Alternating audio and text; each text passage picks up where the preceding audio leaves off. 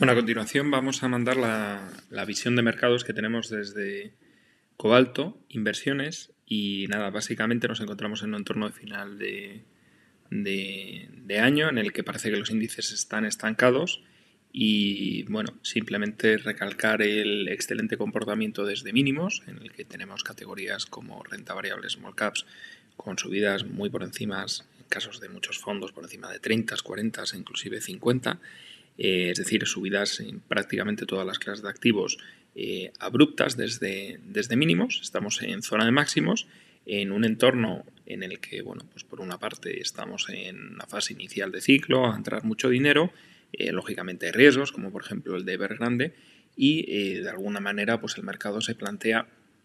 si tomar una pausa, qué está caro, qué está barato, y si los riesgos, pues por ejemplo, de casos como el de Evergrande, eh, bueno, pues simplemente son el primer episodio de uno más largo y tenemos un 2020, perdón, un 2022 con, con más turbulencias, ¿no? Yo creo que todo el mundo ya tiene eh, la óptica más en, en, 2022, en recolocar las carteras de cara a final de año y, eh, bueno, pues al final nuestro mensaje que más allá de los riesgos, de las sobrevaloraciones, que en muchos activos las hay,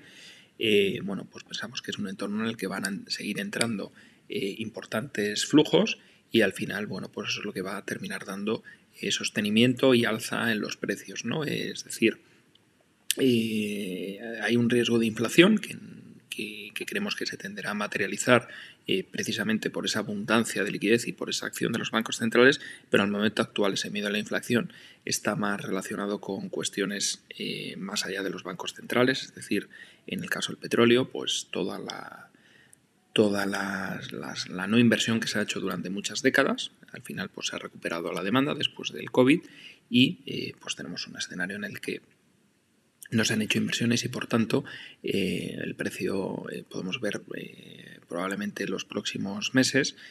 un precio del petróleo por encima de 100 dólares, ¿vale? No sería nada, nada, nada extraño si, si continúa la demanda y la recuperación del, del, ciclo, ¿no? Por otra parte, todo el tema de los fletes, en el que hablaban de de cambios de, precio en, cuanto a unos 2.000 euros que costaba mandar un flete desde China a Europa, bueno, pues estamos hablando ahora mismo de, precios superiores a, a 15.000 dólares. ¿no? Por tanto, eh, todo este incremento de los fletes incrementa el precio de los productos, pero viene determinado por cierres de, puertos en China, ¿no? es decir, no depende de los bancos centrales. Y lo mismo pasa con los semiconductores, es decir, entregas de coches, entregas de productos como la PlayStation 5 o cualquier aparato de tecnología eh, lógicamente dependiente de semiconductores, eh, bueno, pues hay un cuello de botella producido por el tema del COVID, ¿no? Es decir, no hay semiconductores para,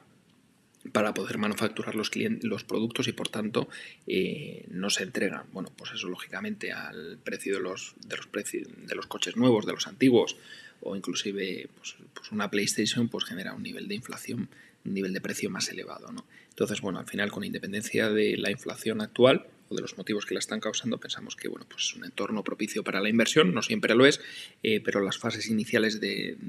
un ciclo económico en el que nos encontramos suelen ser los momentos, entre comillas, más sencillos y propicios para, para la inversión. Al final lo que recomendamos es eh, asumir riesgos dentro del, perfil que puede asumir cada cliente